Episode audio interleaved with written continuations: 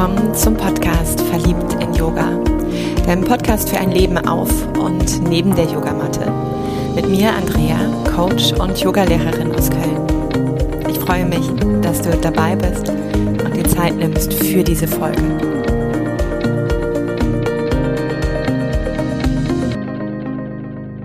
Ich freue mich heute mit dir über meinen zweijährigen Geburtstag sprechen zu dürfen. Und ich habe mich quasi selber im Interview. Ich stehe also Rede und Antwort. Allerdings habe ich das große Geschenk, dass ich vor ein paar Tagen, vor ein paar Wochen bereits gefragt habe, welche Fragen du mir stellen magst zu diesem Zweijährigen. So langsam, ja, kann ich schon ganz gut laufen, habe schon viele Schritte gemacht, ganz wundervolle Frauen in meinem Podcast gehabt, ganz wunderbar inspirierende Seelengespräche geführt. Und ich bin dir unglaublich dankbar, dass du vielleicht immer wieder oder aber jetzt auch zum allerersten Mal mir deine Ohren schenkst, dass du Lust hast, diesen Verliebt in Yoga Podcast zu hören, dass die Themen dich ansprechen dürfen. Und was auch immer da in Einklang mit dir gehen darf, was immer auch dich berühren darf, dass du dich berühren lässt. Ich hätte nie gedacht, dass ich so regelmäßig, so in diesem Prozess Folge für Folge, Woche für Woche Themen veröffentliche. Und hatte es mir auch zu Beginn deutlich anstrengender vorgestellt. Hatte schon eher so diese Idee, dass ich mir die Freiheit auch gebe, zu schauen, wann Themen mich bewegen. Doch es waren immer wieder neue Impulse. Und anfänglich habe ich mich wirklich sehr gut vorbereitet, die Texte fast minutiös aufgeschrieben, bis ich festgestellt habe, so ist dieser Podcast definitiv nicht machbar, um heute einfach hier zu sitzen, frei zu reden. Und natürlich wird dadurch auch die ein oder andere Folge vielleicht eher mal kürzer und es gäbe noch 20 andere Perspektiven, die ich betrachten könnte. Doch für den Moment genau das gesagt, was gesagt werden mag durch mich. Und so habe ich die allererste Frage gekriegt, was mich damals überhaupt bewogen hat, überhaupt gerufen hat, diesen Podcast zu machen, wo es doch gerade auch im Bereich von Spiritualität oder aber auch Yoga und Coaching schon so viele gibt. Und als ich die Fragen gelesen habe, habe ich gedacht, oh wow, das ist gar nicht meine Perspektive. mm, denn hätte ich erst mal geschaut, wie viel Sandkörner am Meer schon sind, hätte ich vermutlich aufgrund der Fülle des Sandstrandes entschieden, dass mein Sandkorn nicht gebraucht wird. Doch ich bin anders vorgegangen und habe eher gespürt, dass ich gerne meine Themen platzieren mag und dass das Sprechen eben auch etwas ist, was mehr und mehr mir beginnt zu liegen. Hm, sicherlich ich auch manchmal ein, ein Potenzial habe, mich in dem einen oder anderen zu verschwatzen oder auch manchmal geschwätzig zu sein. Doch grundsätzlich spreche ich gerne über die Themen, die von Wesen sind, die mich bewegen und vielleicht eben dadurch auch dich oder gerade in dieser Zeitqualität alle die, die zu diesem Play-Button der einzelnen Folge dazukommen. Und so ist mir vermutlich auch, wenn ich darüber nachdenke, erst bewusst geworden, in, in welches Feld, in welche Gemengelage ich mich einreihe, ab dem Moment, wo ich schon meine Plattform eingekauft hatte, ein Bild über Canvas erstellt hatte und so gut wie die ersten beiden Folgen im Kasten waren. Und manchmal ist es genau das vielleicht, wie ich auch vorgehe. Denn zum einen glaube ich, egal wer sich gerufen fühlt, und das nicht aus so einem, oh, ich muss einen Podcast machen, nur vielleicht um meine Reichweite zu erhöhen. Ja, das kann auch einer der Gründe sein, aber wirklich, weil du vielleicht Lust hast, diese Themen zu platzieren, weil du Lust hast, in Gespräche zu gehen, weil du Lust hast, über diesen Austausch zu der Folge dann mit den Menschen in Kontakt zu gehen oder darüber auch angefragt zu werden. Wenn das dich treibt, dann ist jeder einzelne Podcast und sei es ein komplett voller Sandstrand zu ein und demselben Thema so unbeschreiblich wertvoll. Und dann hat er sein Potenzial, dann hat er seinen Raum und dann muss der raus. und die, die Zuhörerinnen und Zuhörer, du also kannst ja wählen. Mute ich mir den zu? Interessiert mich wer anderes? Gefällt mir hier die Aufzeichnung besser, da die Stimme anders? Passt mir hier die Sprache mehr oder, oder, oder? Und dadurch hast du die Wahl zu entscheiden, wem du dein Ohr schenkst. Und dennoch wird am Ende genug für jede und jeden da sein.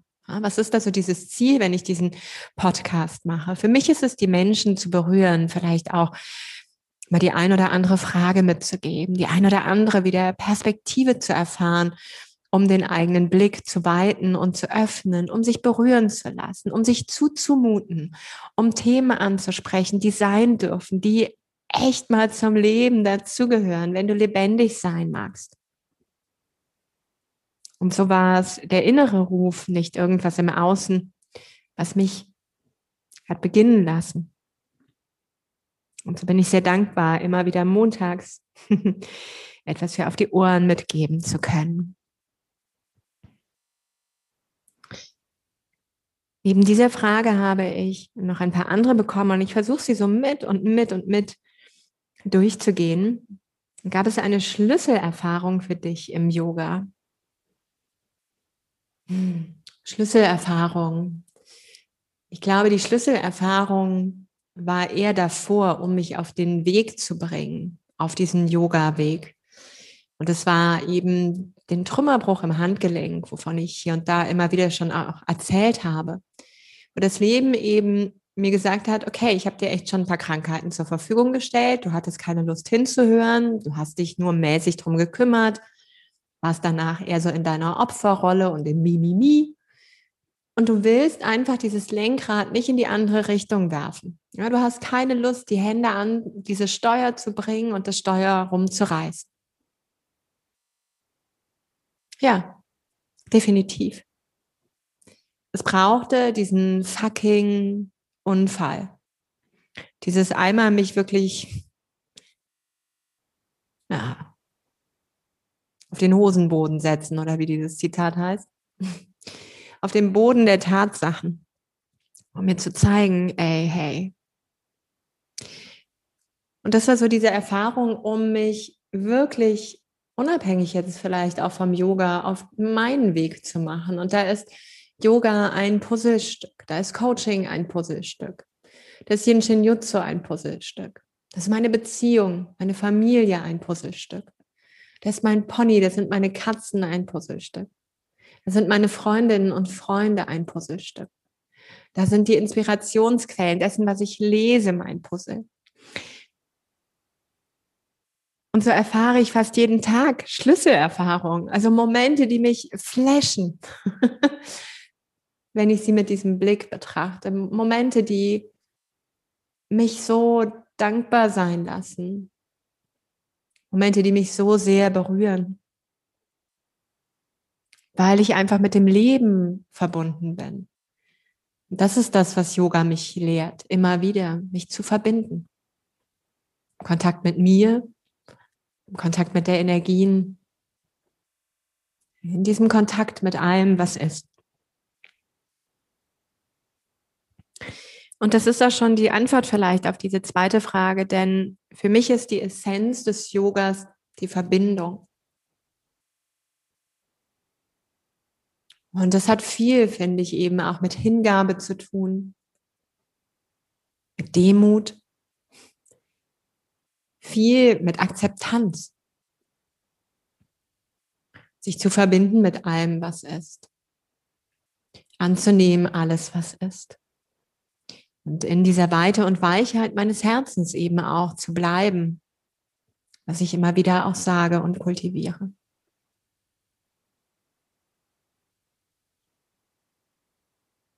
Ich wurde gefragt, wie es sich anfühlt, das, was ich liebe, in die Welt zu bringen. Ein Gefühl ist so schwer zu beschreiben.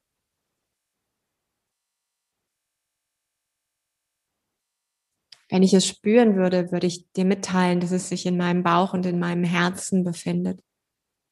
Und dass auch mein Kopf, ohne jetzt mit seinem Ego vielleicht sich versucht, größer zu machen, gut damit sein kann, dass diese, diese drei und meine Seele im Einklang schwingen und dass das so ein, ein innerer Rhythmus ist, ein, ein inneres mich bewegen, ein innerer Ruf, auf den hin immer wieder auch meine Bewegung, mein eigener Lebenstanz sich hin ausrichtet. Und das ist für mich ein unbeschreibliches Geschenk, dass ich dem begegnen durfte, dass ich das für mich finden durfte, dass ich wirklich finden durfte in diesem Leben, was mich erfüllt.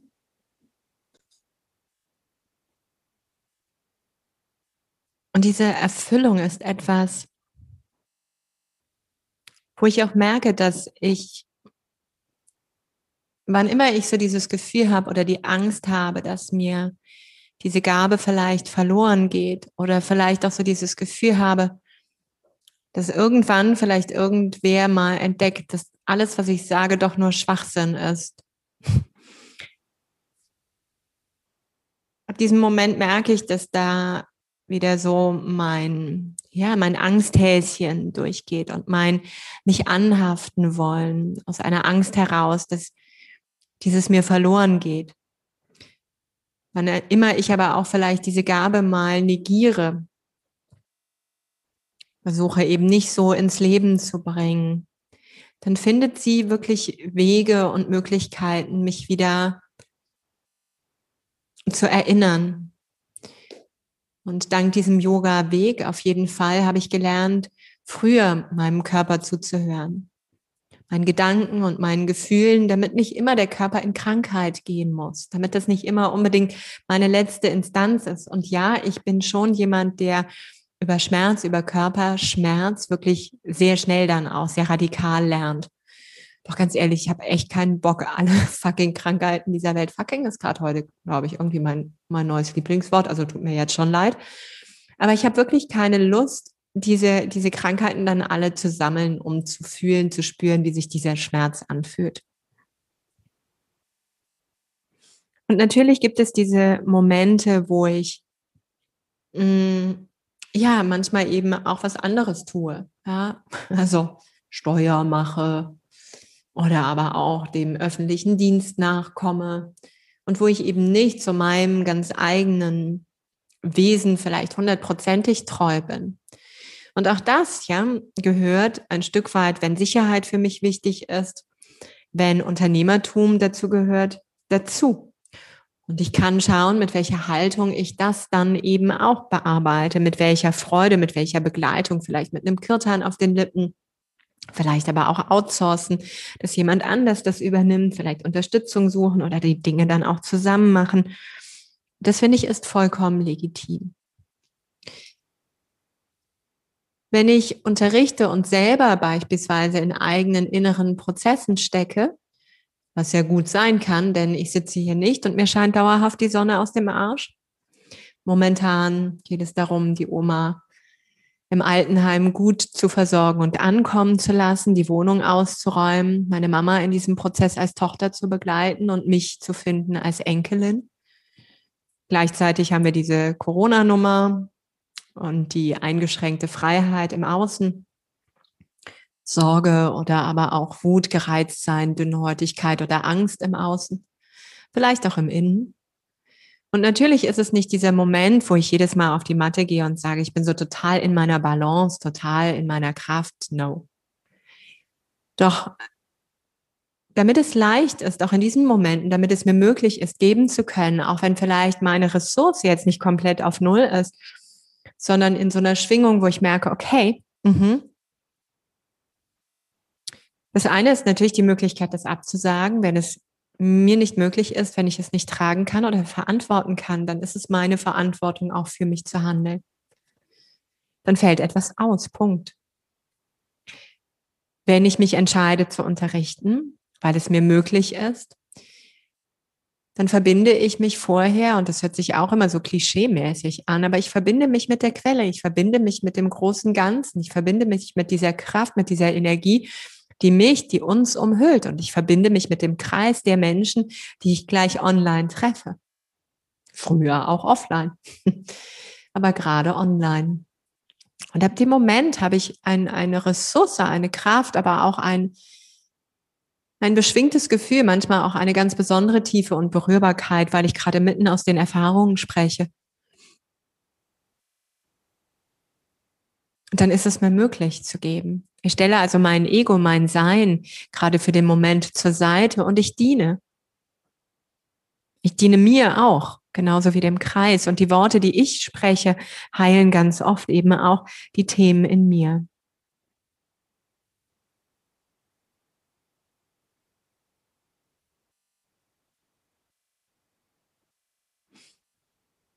Als letzte Frage gab es diese Idee, wie schaffe ich das denn?